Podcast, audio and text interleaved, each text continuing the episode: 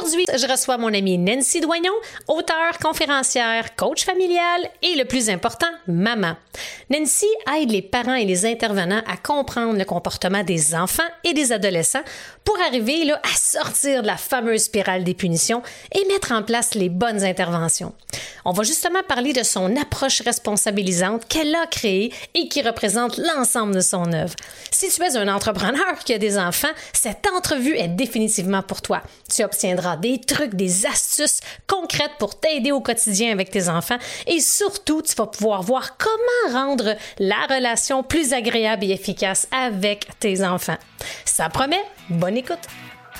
L'Indomptable est le podcast pour les entrepreneurs, coachs et experts qui désirent apprendre, s'inspirer et se faire challenger dans le but d'assumer totalement qui ils sont. À travers l'Indomptable, je te dévoile les hauts et les bas de l'entrepreneuriat à la sauce raw, le tout livré sans filtre. Excite le politically correct, la censure et le statu quo. Je vais partager mes réflexions du moment, du contenu divertissant avec quelques montées de lait à l'occasion et des stratégies audacieuses basées sur mes expériences qui m'ont permis de bâtir une entreprise prospère. Si tu désires sortir du moule, laisser ta marque, augmenter ton influence et surtout devenir indomptable en affaires, tu es à la bonne place. Nancy Doyon, bienvenue! Comment ça va aujourd'hui? Euh, ça va stressé, mais ça va super bien.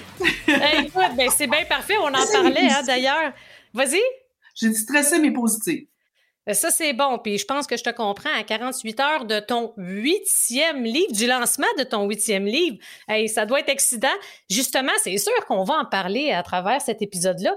Mais comme tu sais, comme je t'ai préparé, puis comme les auditeurs le savent, euh, chacun de mes invités au On Est Show podcast, là, je commence toujours avec une question de bienvenue qui agit un peu comme un, casse-glace. Alors, est-ce que tu es prête pour la fameuse question de bienvenue, ma chère? Yes, euh, je te suis. Alors, j'y vais. Nancy, est-ce que le fait d'avoir des enfants responsables, est-ce que ça peut réellement changer une vie? Ben écoute, ça change la leur, c'est sûr. C'est sûr. Ben, celle des parents aussi, parce qu'on a moins besoin d'être derrière eux pour leur dire quoi faire, quand le faire, comment le faire.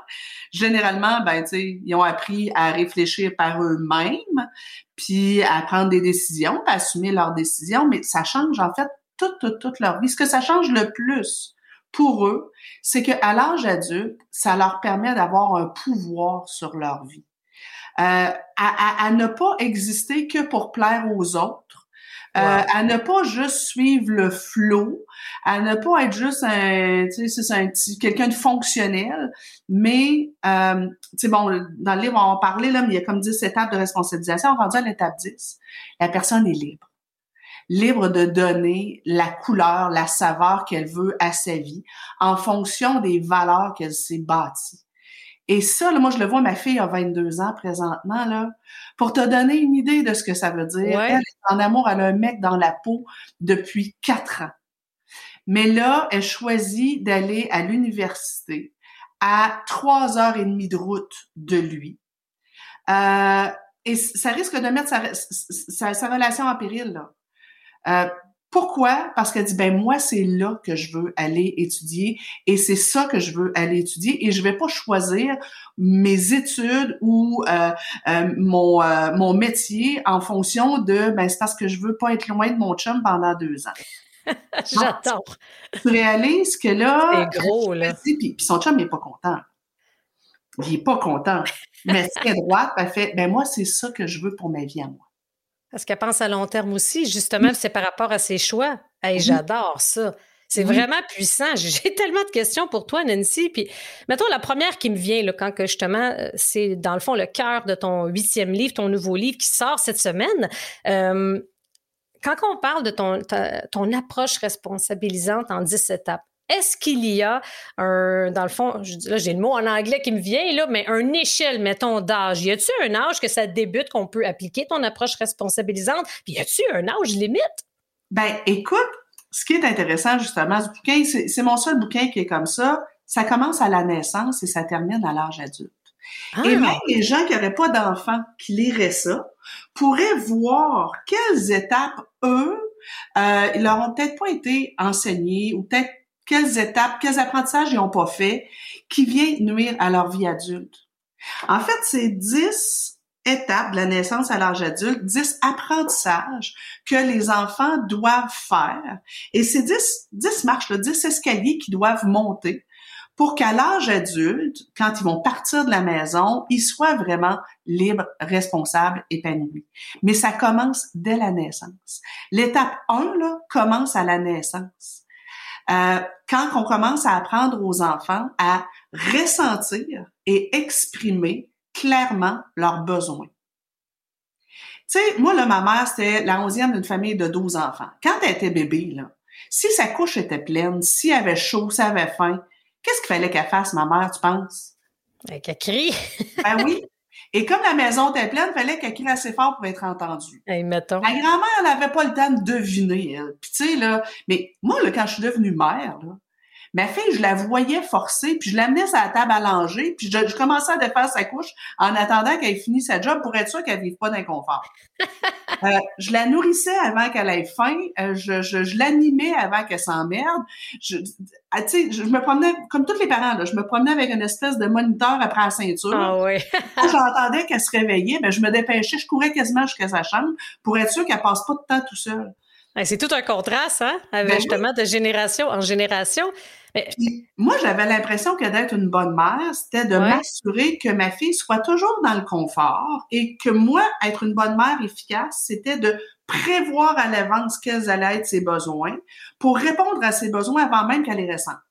Je t'avoue que c'est pas mal ça que je me reconnais là-dedans, là. J'avoue, puis je veux, je j'aimerais ça le savoir, euh, si tu peux nous présenter euh, déjà tes, tes étapes, qu'on puisse justement aller en détail, parce que ça, ça m'interpelle beaucoup. Et j'aimerais qu'on revienne un peu plus tard quand tu mentionnais que même si parce qu'il y a beaucoup d'entrepreneurs justement qui écoutent le podcast, ça va et ça peut les aider clairement. C'est ça qui est génial. Je t'avoue, je pensais que c'était vraiment plus pour les parents, les intervenants, mais c'est pour aussi les gens qui n'ont pas d'enfants. C'est sûr que ce livre-là, mon, mon public cible, c'est les parents. Mais moi, l'approche responsabilisante, je l'enseigne. En fait, ça fait 20 ans que je la développe et je l'enseigne depuis 13 ans. Et quand je l'enseigne, je parle autant de des notions au niveau de l'apprentissage chez les enfants que chez les adultes. Tu sais, l'étape 1, là, dire ce qu'on veut et s'exprimer en exprimant nos besoins plutôt que de s'exprimer par plainte. Combien d'adultes qui font ça? Tu sais, on, on, est là, puis là, mais on est les femmes, on se fait, ben c'est ça, c'est le temps moi qui est obligé de tout ramasser dans la maison. Rien demandé, moi, là? Je ah, me Tu sais, euh, et faire des demandes claires à la bonne personne au bon moment. Ça, c'est l'étape 1 et, c'est ça, ça commence quand ils sont bébés où je vais attendre que mon enfant, que mon bébé pousse des cris euh, et qui disent qu'il a besoin d'être pris, qu'il a besoin d'être changé, que, qui, se manifeste un peu. Je veux pas attendre qu'il hurle. Un peu plus tard, quand ils, savent parler, les enfants vont juste s'approcher de nous.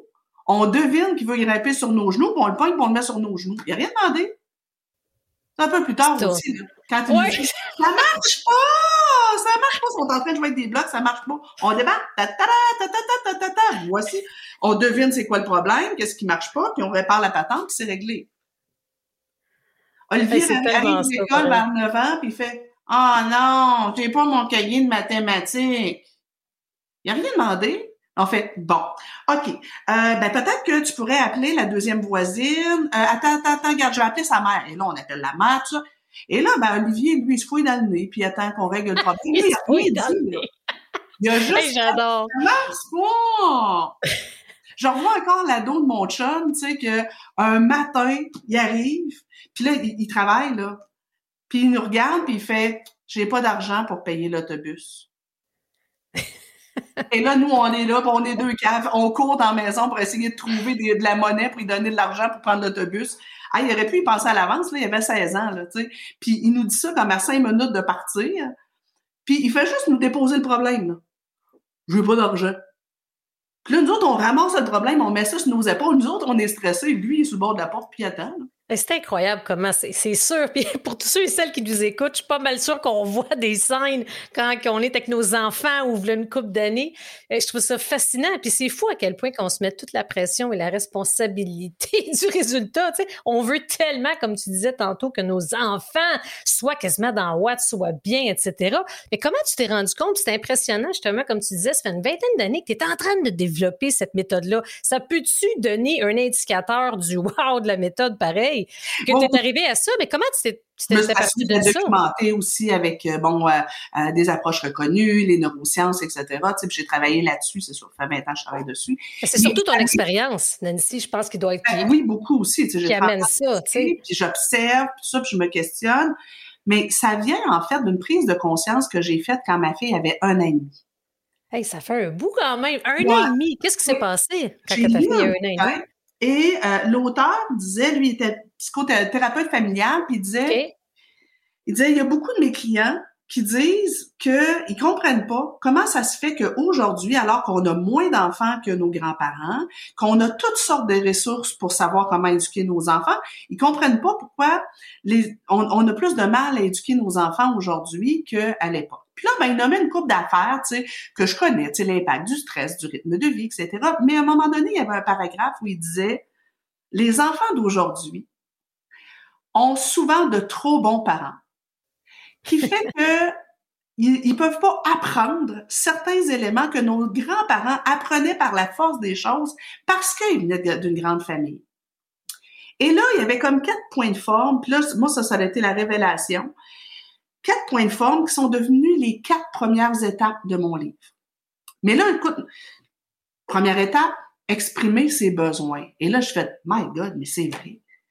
Je suis tout le temps là en train de deviner. Tu sais, ma fille a 18 mois, puis tu sais, encore chanceuse qu'elle parle, parce que dans le fond, je suis tout le temps en train de deviner, je mets les mots dans la bouche, là, tu sais.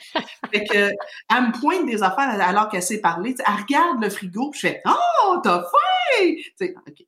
Deuxième affaire, attendre vivre des délais. Puis là, je fais, hey, c'est vrai, hein, ma fille a, jamais besoin d'attendre.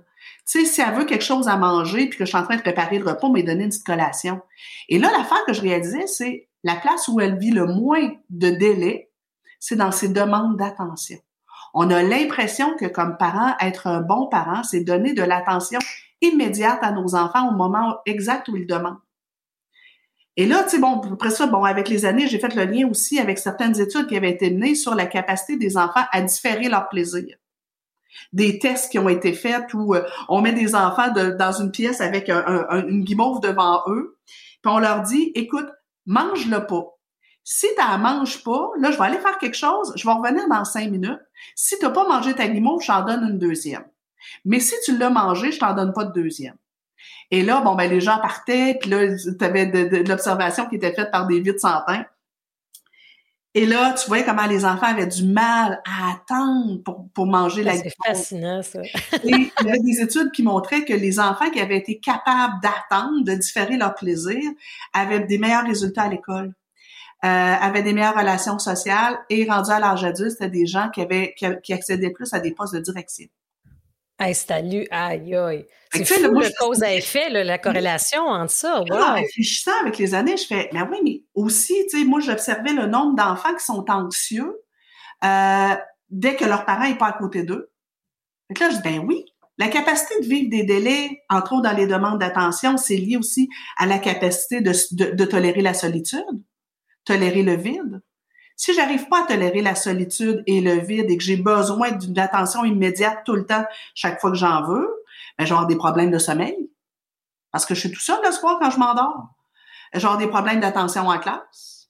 Je vais avoir des problèmes de persévérance. Bref, je faisais le lien avec... Deuxième étape, vivre des délais, dont des, délais dont des délais dans les demandes d'attention. Moi, à ce moment-là, je me suis mis à faire attendre ma fille qui avait 18 mois plus souvent pour toutes sortes de situations. Et oh, magie, en l'espace d'à peu près de quelques mois, régulièrement, au lieu d'être tout le temps dans mes shorts, elle allait jouer dans sa chambre, la porte fermée. Là. Elle, est devenue ultra indépendante. Étape 3, il disait apprendre à tolérer les frustrations. Je fais, ben oui. Tu sais, moi, ma, ma grand-mère, là, elle disait non souvent. Ma mère, hein, tu sais, si ma mère voulait avoir du linge neuf, elle pouvait pas. Puis la norme maintenant, c'est de dire oui plus souvent aux enfants. Puis après ça, moi, je fais le lien, je fais Ouais, mais au-delà de tolérer les frustrations, c'est la tolérance à l'inconfort. Ouais. Ben, si je ne tolère pas l'inconfort, je fonce pas dans la vie. Si je tolère pas l'inconfort, ben je réagis très mal aux échecs, je peux pas bâtir ma, ma, résilience. Si je tolère pas l'inconfort, je suis tout le temps dans une recherche immédiate de, de, de, plaisir immédiat. Je fuis tout ce qui est difficile, donc ça va amener toutes sortes de problèmes. Plus tard, surtout, hein? Puis là, ben, je me disais, ben oui, tu sais, mon enfant, il peut pas apprendre à tolérer un non s'il a pas d'abord appris à tolérer un oui, mais tantôt. C'est quoi la zone? C'est super intéressant, ça, comme quand tu parles d'apprendre à vivre avec justement cette zone-là, tu sais, la zone tampon de tu as reçu un non, c'est non pour le moment. Mais c'est quoi la, le temps, la zone de tolérance qu'il faut avoir hein, dans les ben, premières fois qu'on fait ça? pas de bonne réponse, mais tu sais, si je me si je réalise que avec mon enfant ou avec mon ado, euh, j'ai toujours tendance à tout faire pour qu'il soit content, à toujours lui éviter euh, les échecs, les frustrations ben, quelque part, ce que je viens lui induire comme croyance, c'est dans vie, tout devrait être facile. Tu devrais ah toujours tout réussir, puis ça devrait toujours être le fun. Or, dans la vraie vie, shit happens. C'est ça, c'est exactement. Hein. Il y a du bon, du moins bon. Ben, c'est ça. Ah fait que, et ce que je risque de faire, c'est rendu à l'adolescence ou à l'âge adulte, ben, la première fois qu'il va avoir un coup dur, mon jeune, ben, il va s'effondrer. Ou ce que ça donne aussi, c'est des enfants qui réagissent très fort aux frustrations à l'école et qu'on va les voir à l'école faire des crises, euh, euh, se mettre en colère. Mais tu sais, mon jeune, c'est ça, il peut pas apprendre à, tolérer un non s'il n'a pas appris un oui mais tantôt. Puis il peut pas apprendre à tolérer un non s'il y a encore dans sa croyance que les adultes sont censés deviner ses besoins avant même qu'ils aient ressenti puis qu'ils aient exprimé. Ah ouais. Fait que, tu vois que c'est des escaliers. J'adore le principe, justement, en passant des escaliers. J'avais comme pas réalisé la portée de ça, à quel point ça fait du sens. 10 étapes, 10 marches, puis ça démontre que c'est pas du jour au lendemain. C'est pas une solution magique là, que tu proposes, là, on s'entend. Là, hein, euh, l'enfant va apprendre à exprimer ses besoins dès la naissance. Mais tu comprends bien que c'est un travail, c'est un work in progress. Là, je veux dire, je, Définitivement. on a un ado à la maison, des fois, je fais... Euh, écoute, ta plainte est intéressante, mettons que tu la tourneras en, demande claire, ça m'aiderait. je l'ai fait avec mon chum, de quoi est-ce que tu aurais besoin, t'es fâché tu aurais besoin de quoi? moi, je me le fais pour moi-même de me dire, ouais, OK, là, je suis frululu, mais j'ai-tu bien exprimé mon, besoin, tu sais, ou, j'ai pensé que les gens allaient deviner, là. Bref. Le travail de toute une vie. Étape 4. Étape 4, c'est tolérer la hiérarchie. Tolérer. J'aime le, choix du qualificatif. Tolérer la hiérarchie. Ouais. Accepter que dans la vie, ben, c'est pas tout le temps toi le boss. Euh, qu'il y a des affaires que même si t'es pas d'accord, t'es coincé pour euh, les respecter quand même. On l'a-tu assez vécu dans les deux dernières années? My God, hein? Et hein? vraiment. Tu sais, t'as beau pas être content de te mettre un masque pour aller chez Walmart, je suis désolée, mais c'est parce que tu rentres pas chez Walmart. Puis comment tu pèteras un plomb à tu sais, je veux dire, mais, mais nos jeunes, là, s'ils n'ont pas appris à tolérer la hiérarchie, parce que dans les dernières années, c'était bien la mode des, des ben, c'est encore la mode, puis c'est bien correct, là, mais toutes les approches de parentalité positive, puis de, de discipline bienveillante sont arrivées, mais je trouve que parfois, on a jeté le bébé avec l'eau du bain. On est allé un peu à l'extrême parfois, je suis d'accord là-dessus trop de parents font copain-copain avec leurs enfants. Tu sais, moi, j'ai vu des enfants mettre leur père en punition parce qu'il avait dit un gros mot. Et eh là là, OK. Là, ta, ta, petite, là, tu sais, ça marche pas, là. Euh, trop à l'extrême. C'est-tu ce que tu dis quand tu parles? Je regardais ça, puis tu parles souvent de euh, parents serviteurs. Oui. J'aimerais ça que tu m'en parles, puis de, savoir un peu le lien entre les parents serviteurs, qu'on est, je pense, de ce que j'en comprends, on va être trop devant, on veut s'assurer qu'ils sont dans la ouate, on veut être là. Puis c'est ça qui a causé un peu l'ère des enfants rois. Ben oui, en fait, je te dirais que euh, ben, c'est pas juste des enfants rois. Moi, je les appelle les enfants Pinocchio. les enfants Pinocchio, j'adore. D'une part, on est parents serviteurs, on est toujours derrière eux, tu sais, pour, pour penser à leur place. Puis, ils font maman viens, puis on débarque. Ou les enfants chicanent dans le salon, et on débarque et on règle le problème. Euh, on leur demande pas beaucoup de tâches, pas beaucoup de responsabilités. Mais on est aussi des parents hélicoptères où on est tout le temps au-dessus d'eux autres pour vérifier, puis de regarder, puis là, ils ont-tu pensé à tout, puis as-tu tout bien fait ses devoirs, puis y, y, a-tu vraiment tout son matériel pour aller à l'école? Donc, on est, les enfants ont toujours un adulte dans le derrière pour leur dire quoi faire, quand le faire, comment le faire, pour réfléchir à leur place, pour surveiller, pour être sûr qu'ils fassent rien de dangereux. Fait que, tu sais, les enfants n'ont pas besoin de réfléchir aujourd'hui, là, regarde, c'est ça. c'est ça. Ah, j'aime le principe par un hélicoptère, vraiment. Puis en même temps, je vois beaucoup de surintervention. Fait que, le parent est toujours derrière son enfant, mais, mais toujours pour lui dicter sa conduite, réfléchir à sa place, lui dire quoi faire, lui dire quoi penser et s'assurer qu'il se comporte bien. Mais qu'est-ce que ça fait? On repense à l'histoire de Pinocchio. Pinocchio, c'était un pantin. Ouais. Son, propriétaire, c'était Geppetto. Et Geppetto avait le contrôle total sur Pinocchio. Hein? Pinocchio, il vivait pas d'inconfort. Et, et, bon, ben, Pinocchio, il se levait quand Geppetto voulait qu'il se lève, il s'asseyait quand, quand Geppetto voulait qu'il s'assoie. Puis, ben, Pinocchio disait ce que Geppetto voulait qu'il dise. Un jour, la vilaine fée est passée et a coupé les fils. Pinocchio a attrapé l'adolescence. et là, quand la vilaine fée a enlevé les fils, ben, Geppetto a perdu le contrôle sur, sur Pinocchio. Qu'est-ce qui s'est passé en premier? Pinocchio s'est effoiré. Il s'est écrasé par terre. Et moi, je vois plein d'ados que quand ils arrivent l'adolescence et qui n'ont pas toujours quelqu'un pour leur dire quoi faire, quand le faire, comment le faire, ils s'écrasent. Il y en a qui se relèvent pas, malheureusement. Parce qu'ils n'ont jamais développé leur résilience, leur capacité à réfléchir, leur leur leur leur, euh, leur, leur envie, leur propre automotivation. Ensuite, dans l'histoire, Pinocchio, il s'est relevé. Et qu'est-ce qu'il a fait? Il s'est poussé. Il s'est poussé le plus loin possible de, de ce contrôle excessif-là.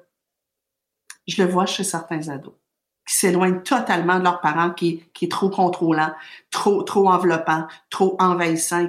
Et juste trop, hein? Trop à tous les niveaux.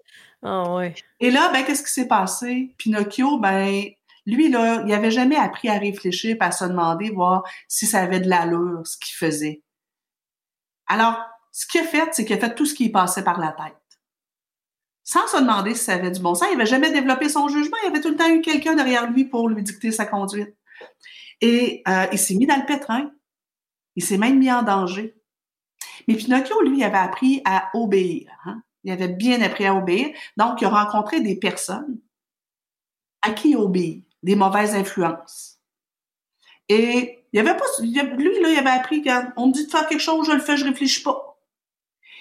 Et il a fait plein de bêtises. Et comme Pinocchio avait jamais appris à, développer son jugement, il s'est mis en danger, il a fait des bêtises, il s'est mis dans le trouble, mais il avait jamais non plus appris à faire des erreurs et à les assumer. Donc, quand il se faisait prendre à faire des erreurs, qu'est-ce qu'il faisait? Il mentait. Tellement un bon lien. Puis je pense que Dirais-tu que pour la majorité des parents, ils réalisent pas que en, les encadrant trop, en étant trop à leur service, en étant trop proactifs, au final, c'est qu'on leur rend pas service du tout à nos enfants.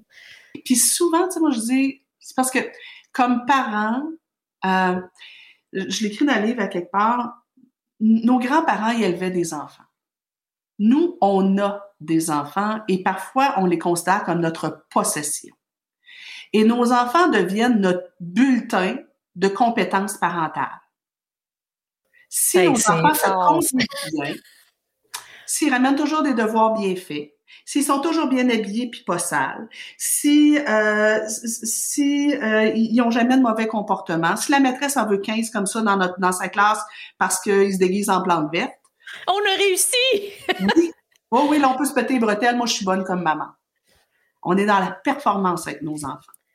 Et on Il faut se le dire, ça frappe, fort ce que tu viens de dire là, puis je me reconnais là-dedans jusqu'à une, une, certaine période avec mon enfant. Puis, puis tu me rappelles quelque chose, Nancy, là, juste une anecdote par rapport à ce que tu viens de dire.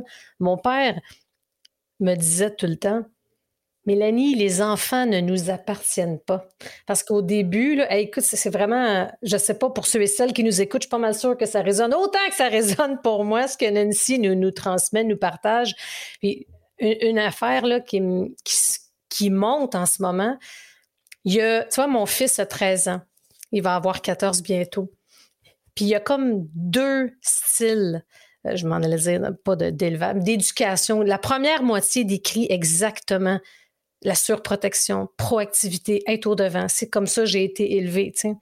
Puis quand j'ai fait ma formation en 2016 de coaching PNL, veux, veux pas, j'ai, ça a commencé à changer. Puis je te dirais, ça a été challengeant. Je me souviens à quel point j'ai eu mal, mais je le savais que c'était la bonne chose. Puis j'ai, sans le savoir vraiment ou sans la nommer comme ça, que j'ai appris de plus en plus à le responsabiliser. Fait que, veux, veux pas, quand on, dirais-tu aussi que l'approche responsabilisante, c'est aussi un peu, un peu dans le coaching qui en fait Hein? On veut que la personne puisse trouver ses solutions, mais je me souviens, Nancy, d'une première fois, là, il y avait un conflit dehors.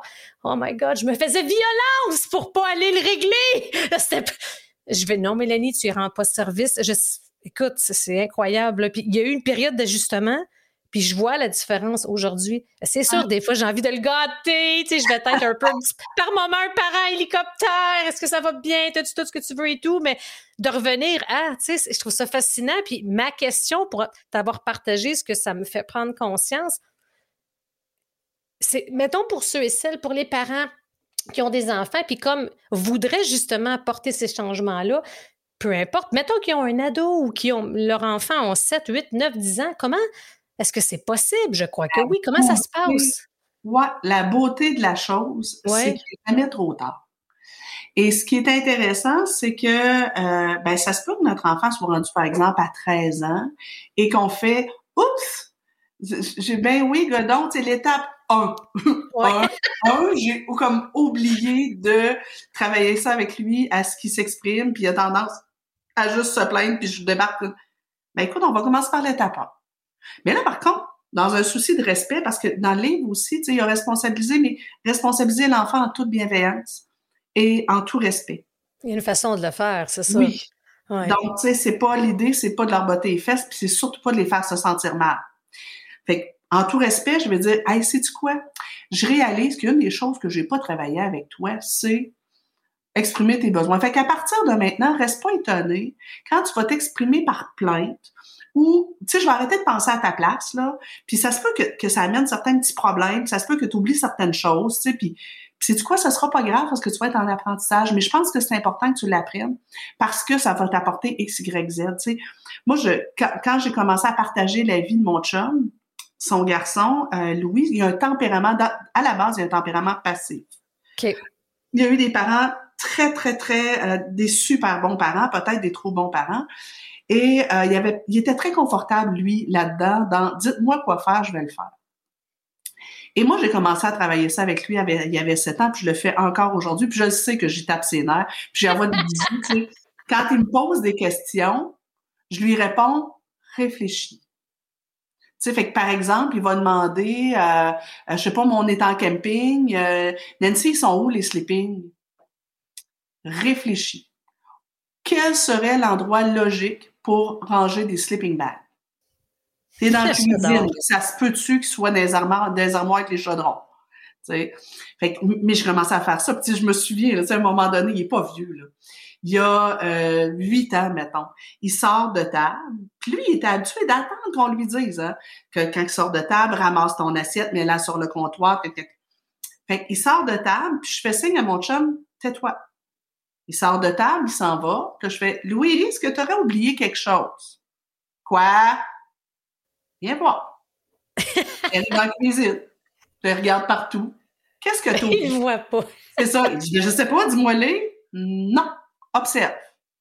Fait que là, ça y a pris longtemps avant de voir son assiette sur la table. Il dit, ah, mon assiette. Ouais. Fait qu'il prend son assiette et il me regarde et il dit, où est-ce que je la mets? Et je le regarde, je dis, en dessous de ton lit, mon cœur. Et là, il pose son assiette, il se retourne vers sa chambre, il fait, il arrête sec, il fait, tu me niaises, hein? Oui. C'est une assiette sale. Aïe, aïe. Et, et tu sais, c'était juste, il était comme habitué de se faire dicter ces choses c'est vraiment un bel exemple, ça. En effet, comment que c'est sur le pilote automatique par moment, c'est incroyable. Oh oui. Oui, puis tu sais, moi, ma fille, ma fille m'a suivi dans toutes mes conférences depuis, euh, depuis qu'elle est tout petite.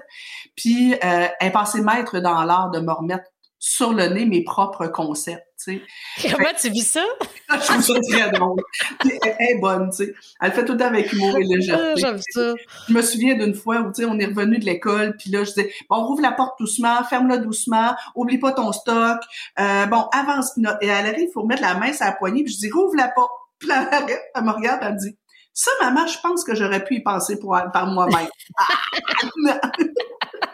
Mais ça doit être, on peut pas sortir la coach familiale en toi quand même. Ah, ça. fait tellement, ah, c'est tellement bon. C'est l'étape qui, qui, qui, a été manquée. Puis ben, quand on le travaille, généralement, tu sais, ça, ça va vite, ça va vite.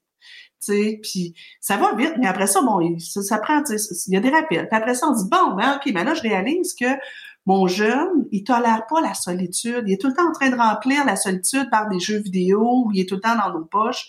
On va peut-être le travailler par la méditation, par euh, des techniques de relaxation, par des moments où on va pas mettre ni musique ni télé dans la maison pour être dans le silence. Euh, C'est un défi, ça. Ben puis moi, avec mes parents, ben, je, ah vais le faire attendre un petit peu plus. Là, moi, je taquine souvent les parents. Je dis, OK, pour l'étape 2, là, à partir de maintenant, quand vous allez faire pipi, vous verrouillez la porte et vous ne répondez à aucune question tant et roulé si longtemps que vous n'êtes pas sorti de la salle de bain. oh my God. Moi, j'enseigne ça, puis il y a des mamans qui font Hé, hey, zut, à chaque fois que je vais aux toilettes, j'ai au moins de mes deux enfants sur mes genoux. Ben, c'est ça. À partir de l'âge de deux ans, ils sont capables d'attendre. Puis après ça, ben, ça va être le temps que vous prenez votre douche. Non, je suis pas disponible pour répondre à tes questions pendant que tu prends la douche. Puis après ça, on va tomber, ah, ben, je vais me prendre un bain avec des chandelles pendant la prochaine demi-heure, je réponds aucune question. Puis, ben, ce sera ça. Puis après ça, ben, tu sais, l'étape 3, on va le travailler avec, euh, ben, je vais te dire non, puis tu vas danser la samba, puis tu vas, tu vas, tu vas, faire un petit peu de bacon, puis tu vas survivre ou non, tu sais. Euh, puis après ça, on va travailler l'étape 4. Puis écoute, j'ai arrêté à l'étape 4 tantôt, là, mais il y, en a six autres. Tu veux-tu savoir? Ben, j'aimerais ça. Oh, tu peux-tu? On peut, hein, je pense on, va les défiler, on va les défiler rapidement. Donc, étape 4, c'était tolérer la, la, hiérarchie. Étape 5, apprendre à anticiper les conséquences de mes actions. Donc, moi, je l'appelle le conformisme calculateur. Là, tu sais, c'est l'apprentissage, c'est si je fais ça, il arrive quoi? Si je fais ça, il arrive quoi? Puis apprendre à moduler mon comportement en fonction du résultat escompté. Combien d'adultes font des trucs sur des coups de tête de façon impulsive sans penser aux conséquences de leurs actes? Étape 6, là c'est plus du conformisme relationnel, c'est de penser aux, conséquences de mes actions sur mes relations avec les autres.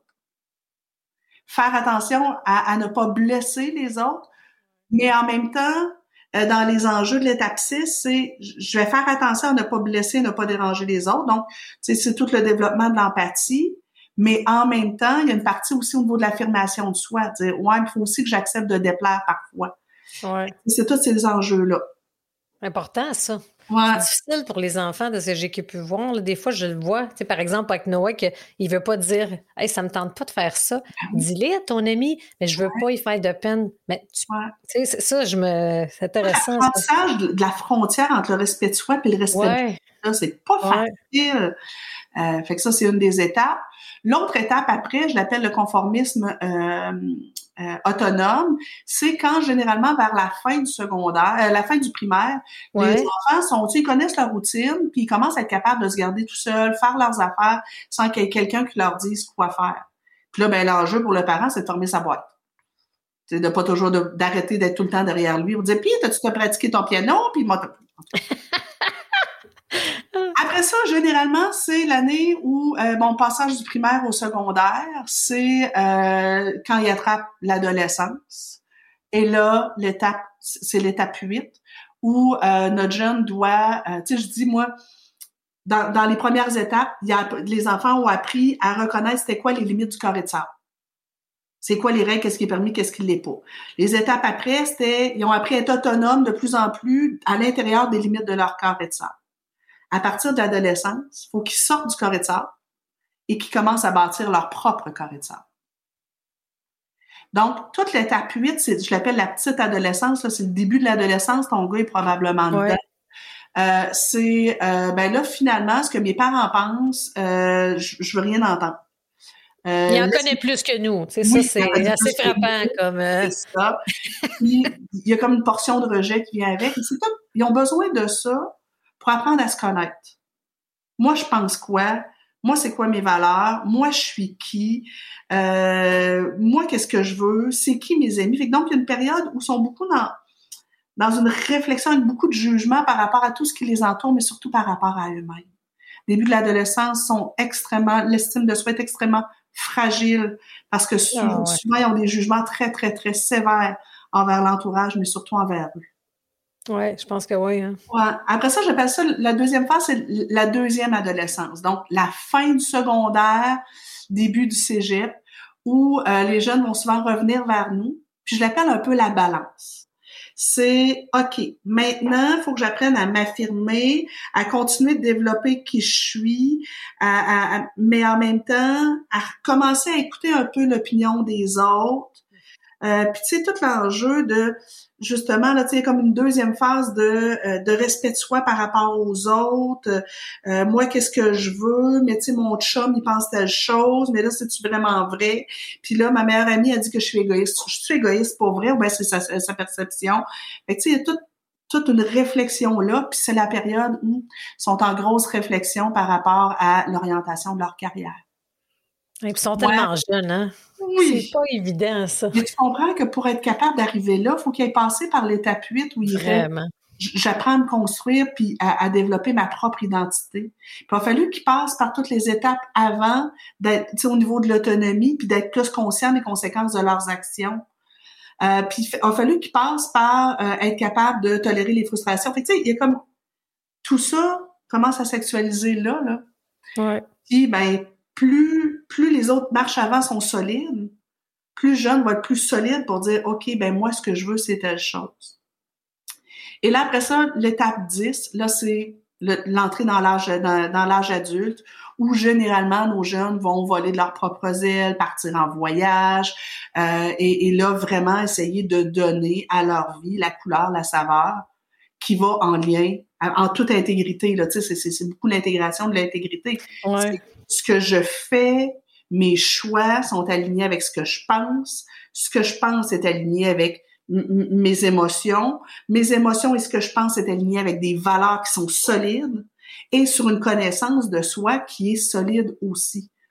Je fais pas choisir, comme je te disais au début, je vais pas choisir mon métier parce que mon chum pense que c'est ce que, euh, que ça ne tente pas que je m'en aille à Rimouski maintenant. Puis malheureusement, il y a beaucoup de, surtout de filles je pense, qui, qui vont faire prendre leur décision. Ça va être un des critères, euh, malheureusement.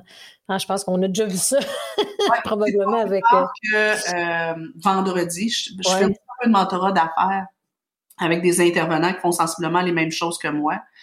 Puis je faisais ce mentorat avec une dame qui disait, elle a 40 ans, puis elle a réalisé que elle, l'étape 1, elle l'a jamais passé.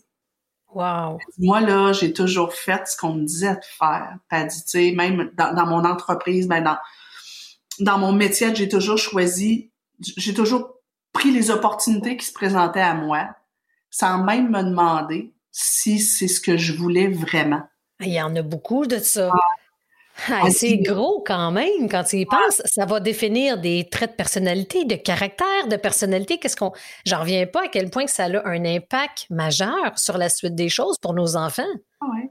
Elle a dit, écoute, elle a dit, j'ai toujours sorti avec les mecs à qui je plaisais, sans trop me demander. Elle dit, moi, je faisais tout pour plaire, puis tout ça, mais je me, sans, sans même me demander est-ce que cette personne-là me convient, est-ce qu'on a des valeurs communes?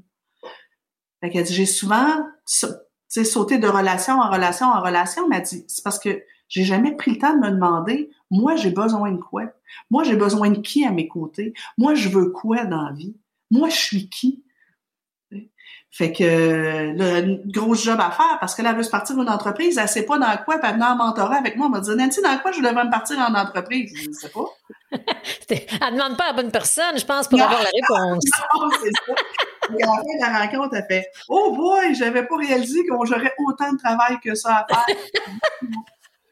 C'est fascinant, ça. Ça va devenir un, best-seller puis un livre de chevet, c'est clair. J'en reviens pas à quel point, Nancy, ça, c'est quasiment de 0 à 0,18 ans à peu près. Puis il y a un, point qui est, monté tantôt que j'aimerais voir avec toi. Tu sais, dans les fameux parents, quand on est un parent un peu plus surprotecteur, un parent serviteur, au devant, proactif, tu sais, là, on va trop le dorloter notre enfant si on, parce que ce que j'ai vu par le passé ou auprès de certaines personnes dans mon environnement, c'est que c'est un peu un rôle. C'est comme même quasiment un rôle qui est proche du besoin. C'est un mm. besoin auprès de certains adultes. Quand on décide de changer puis d'aller vers une approche responsabilisante, on est d'accord qu'il va falloir, il y a des choses qu'il faut laisser aller. Il y a ben quelque chose, il va y avoir un vide, là, ça se peut-tu? Et là, ça va être le temps que nous-mêmes, on revienne à l'étape 1 et, de, se demander à quel besoin je réponds en en faisant trop pour mon enfant? Et il y a un processus là, qui va commencer. Hein? C'est comme l'exemple que tu as donné, dans le fond. Ben un peu.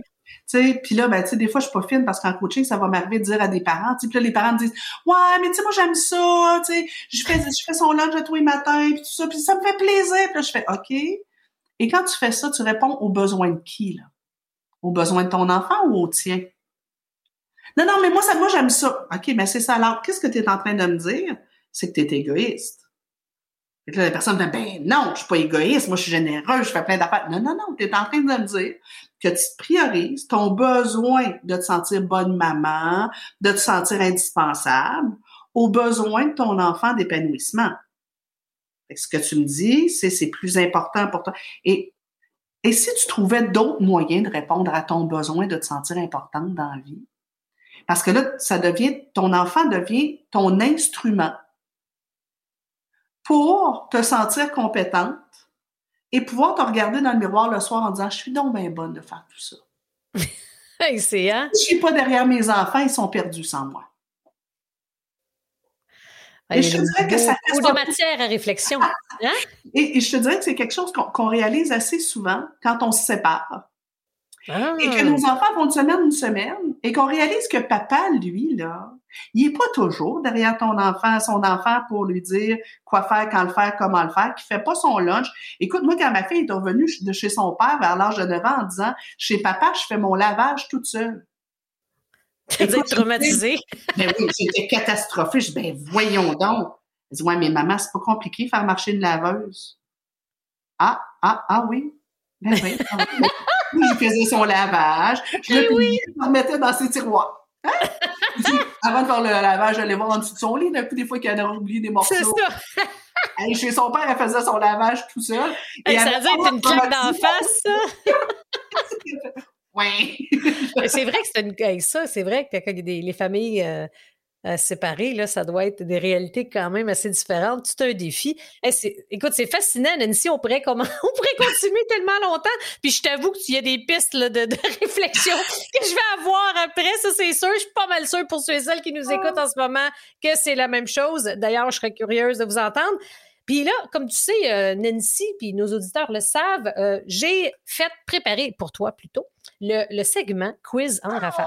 je vais te poser euh, des questions très rapides, puis tu me dis ce qui monte, la première réponse qui vient, puis ça se peut qu'il y en ait certaines qu'on qu'on va peut-être approfondir un peu. Est-ce que tu es prête? Yes, cher. All right. Première question. Donne-moi un seul mot pour te décrire. C'est une excellente question. Il y en a plein, hein, mais des fois, quand on... un, c'est le moins évident. Mot pour me décrire. Un mot, juste un. Euh... Moi, j'en ai plein qui me montent en tête. Là, Bulldozer! ben, écoute, j'avais envie de te faire ça. c'est un peu ça, là, pour ceux et celles, justement, vu que c'est un podcast, on le voit pas, mais c'est comme les deux. Euh, ouais. un peu ça, les deux. Ben, on suis pas capable de le décrire. les muscles. Les muscles, les muscles, c'est ça. Fait que bulldozer, j'aime ça. Ouais. Une, maintenant, dis-moi, une chose qui te tombe sur les nerfs. La lenteur. des enfants là, qui font leur, puis j'en ai deux ici, qui font leur, ce qu'on leur demande de faire, mais à la vitesse d'une tortue sur l'attivant. Je capote, je mange les cadres de porte. mon chum qui s'occupe de la routine du matin, parce que c'est sûr qu'il s'en serait pas sorti vivant. Je... Ah, c'est trop bon! La lenteur. Ah, j'aime ça. Nomme-moi ou dis-moi une fierté personnelle. Ma famille. Oh, wow. Ouais, ma famille, je te dirais, on a. Euh, puis c'est une fierté ou je sais pas, ce serait peut-être de la gratitude, là, parce que je suis pas sûre que je suis pour grand-chose. Mais on a une famille recomposée vraiment magnifique. Tout le monde. On sait que c'est challengeant, ça. Hein? Ouais, J'ai une belle relation avec les enfants de mon chum, puis, puis ma fille a une belle relation avec lui, puis les enfants ont des belles relations entre Puis on a du fun, puis on rit ici. Là. Ça, là, pour moi, je suis fière. Des fois, je me dis, Ouais. Colin, s'il y avait une caméra chez nous, il y a des gens qui seraient jaloux en tabarnouche. Ben, je trouve que c'est le bon, c'est une fierté. Et oui, tu as de la gratitude, mais mais-en que c'est une fierté. Ah ouais. Justement, parce que, tu sais, Ah on, le sait, moi, je, genre, je pense à amis ou je pense à mon frère ou d'autres personnes, mettons, qui, sont, qui ont des familles reconstituées. C'est pas toujours facile, tu sais, ça a beaucoup de défis, euh, en effet. Bravo! Euh, est-ce est-ce que je ris avant de t'apposer? Nancy, est-ce que quand tu étais plus jeune, tu étais une enfant roi? Absolument pas. Je pense que la, la naissance de l'approche responsabilisante vient euh, de, de l'éducation que j'ai reçue Bon point. avec mes parents.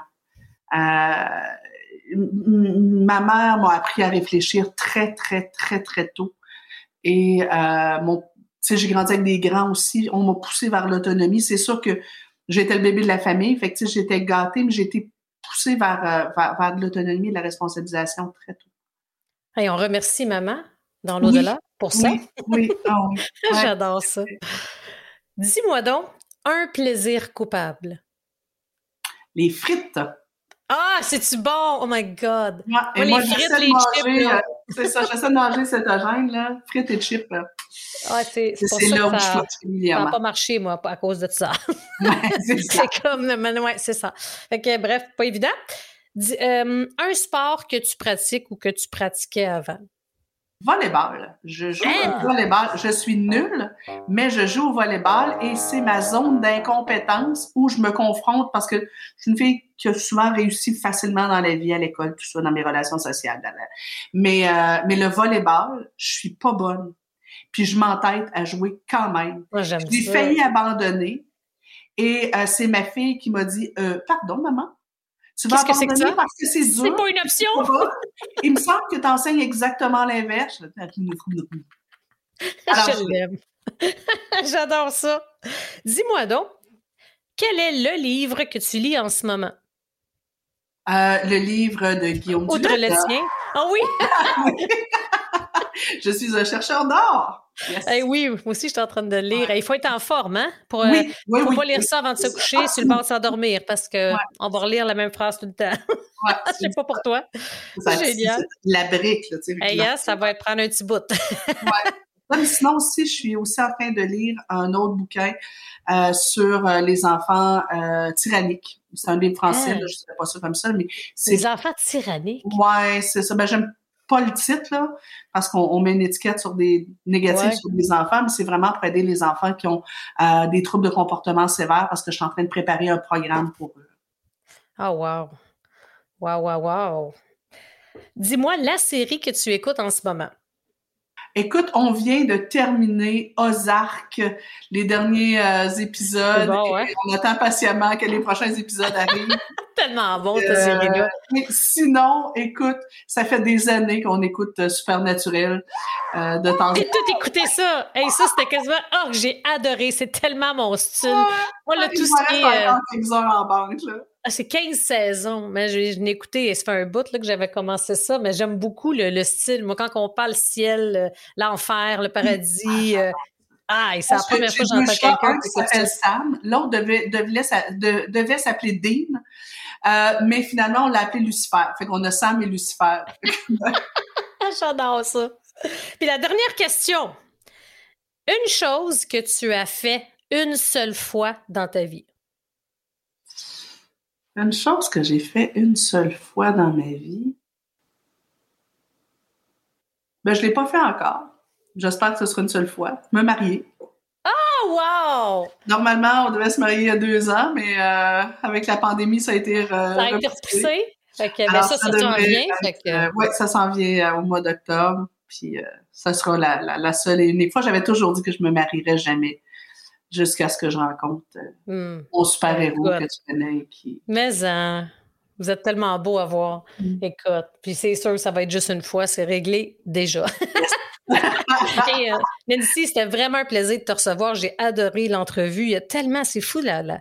Je le savais déjà, mais de voir à quel point ta profondeur d'expérience, tous les exemples que tu donnes, on le voit que tu, tu carbures, que tu tripes sur ton sujet, tu es une passionnée, clairement. Ce livre-là, c'est sûr que je vais me le procurer. Puis euh, j'invite d'ailleurs les gens à vouloir, qui sont intéressés, puis que ça leur a parlé autant que moi aujourd'hui, mais vous pouvez vous procurer. Si ça avait hein? été de moi, il aurait été au moins le triple d'épaisseur qu'il y avait là. J'avais tellement de choses à dire sur la responsabilisation. Mais la maison d'édition m'a obligé à couper un peu. Mais t'es bonne, euh, t'es tough, Ouais. Moi, j'écris à deux doigts. Hein. J'écris à deux doigts, j'ai jamais appris, j'ai jamais réussi à apprendre à taper, je suis dyslexique du clavier. Ah. Et ce livre-là, je l'ai réécrit cinq fois. Ah, ça fait combien de temps que tu travailles sur ce projet-là, Nancy? Pendant huit ans. on y pense huit ans, que huit ans que j'avais signé mon contrat avec la maison d'édition. Euh, euh, pendant un certain temps, le livre devait s'appeler Ça prend 18 ans pour écrire, ça prend 18 ans pour élever un enfant. Puis on était rendu, c'était devenu un, running gag. Donc, ça prend 18 ans pour écrire un livre. Euh, j'en ai écrit d'autres entre-temps, là, mais, euh, mais que je le voulais parfait. Puis c'était difficile de synthétiser puis de simplifier euh, parce qu'il y a trop à dire, là, il y a trop à dire. Ben, ça doit être une des choses les plus difficiles. J'ai pas encore euh, écrit de livre, mais j'imagine que l'étape de la synthétisation, quand tu as autant de sujets, d'expérience, de contenu, doit être une étape assez fastidieuse, assez challengeante, pareil, hein? C'est vraiment difficile. C'est vraiment difficile. Bon sang! Ben, écoute, là, c'est ton huitième, puis je pense que je me trompe pas en disant, en tout cas, j'ai pas lu les autres, je t'avoue, euh, mais celui-là, basé sur ce que tu viens de me dire, puis ce qu'on vient de discuter, d'après moi, ça va être ton meilleur. Oui, écoute, moi, c'est oui, je, je, je, je, fonde de très, très grands espoirs sur ça. Ah ouais, puis on le sent, on sent ta, maîtrise, on sent aussi la, pas, on peut-tu dire la maîtrise du sujet, tu sais, je pense que c'est ça qui me fascine, que je trouve, wow, c'est pas un livre, hey, j'ai appris quelque chose, tout de suite, j'écris un livre, je l'enseigne, on n'est pas là pendant tout, là. C'est comme un ah, peu le résultat de ton expérience de vie. C'est mon approche. C'est ça. Mes autres livres, c'est souvent des trucs que j'ai vulgarisés, que j'ai appris ailleurs dans des formations, dans d'autres lectures. Mais ça, c'est mon approche. Et voilà, c'est ça qui change tout. Puis on le sent, Nancy. On le sent à quel point c'est maîtrisé, c'est à l'intérieur de toi, c'est le travail d'une vie. En je te souhaite vraiment un super succès. Puis j'invite les gens, là, tous les liens sont dans le descriptif de l'épisode. Vous le savez, vous, vous pouvez rejoindre hein, Nancy à travers ses différentes plateformes de réseaux sociaux et le lien pour son livre. Puis Nancy, j'ai envie de te donner le mot de la fin, là, justement, pour les entrepreneurs qui ont des enfants un dernier mot par rapport à ton approche euh, responsabilisante? Ben, je pense que les entrepreneurs sont les plus à risque de devenir un parent euh, non responsabilisant parce qu'on est performant, on est organisé, ça, ça on, est, on est encore plus à risque que les autres euh, d'être dans la performance au niveau du travail, puis après ça, dans la performance au niveau de l'encadrement des enfants ce que vous pouvez faire de mieux pour vos enfants, c'est de leur permettre de faire des erreurs et des assumer. Ah, wow. Et euh, à la fin de mon livre, ma, fille m'a écrit, j'ai mis un texte que ma fille m'a écrit. Euh, vous irez le lire. Moi, je, je broille à chaque fois que je le lis. Euh, mais, tu sais, elle, elle écrivait dedans quelque chose qui m'a touchée profondément où elle disait, maman, tu m'as toujours donné, fait sentir que je pouvais faire mes propres choix Wow. Mais qu'en plus, tu serais là pour m'accompagner et m'épauler si jamais je me plantais. Ça me donne des frissons. Ça se veut, veut pas, on pense à nos enfants, puis il y a un message de même, ça, ça vaut de l'or. Je te comprends quand tu dis que tu dois pleurer à chaque fois. La dernière phrase, phrase la fin. Vas-y. Tu as toujours été l'actrice principale de ta vie. Wow. tu m'as toujours inspiré. Tu m'as inspiré à être l'actrice principale de la mienne. Elle te, le démontre tous les jours avec brio, hein? Exact. et si, au lieu de vous assurer que vos enfants se comportent toujours bien, fassent toujours des bonnes choses, vous leur permettiez de devenir l'acteur principal de leur vie. Wow. On peut-tu avoir un meilleur mot de la fin que ça? hey Nancy, merci, c'était vraiment un plaisir. J'ai vraiment hâte de lire ton livre, puis c'est super inspirant. Bravo. Bravo. Merci, merci à toi. Quelle belle entrevue de feu avec Nancy Doyon. Est-ce que toi aussi, tu es en train de réfléchir sur certains aspects qu'on a discutés à travers l'entrevue? Je t'avoue que pour ma part, là, il y a plusieurs aspects que je suis en train de réfléchir puis que j'ai vraiment hâte d'en parler avec mon conjoint et avec Noah. Tu peux te procurer justement le nouveau livre de Nancy Doyon et tu peux la rejoindre sur ses différents canaux de réseaux sociaux. Tu vas retrouver tous les liens sous le descriptif de l'épisode. Merci d'avoir été à l'écoute et on se retrouve la semaine prochaine pour un autre épisode.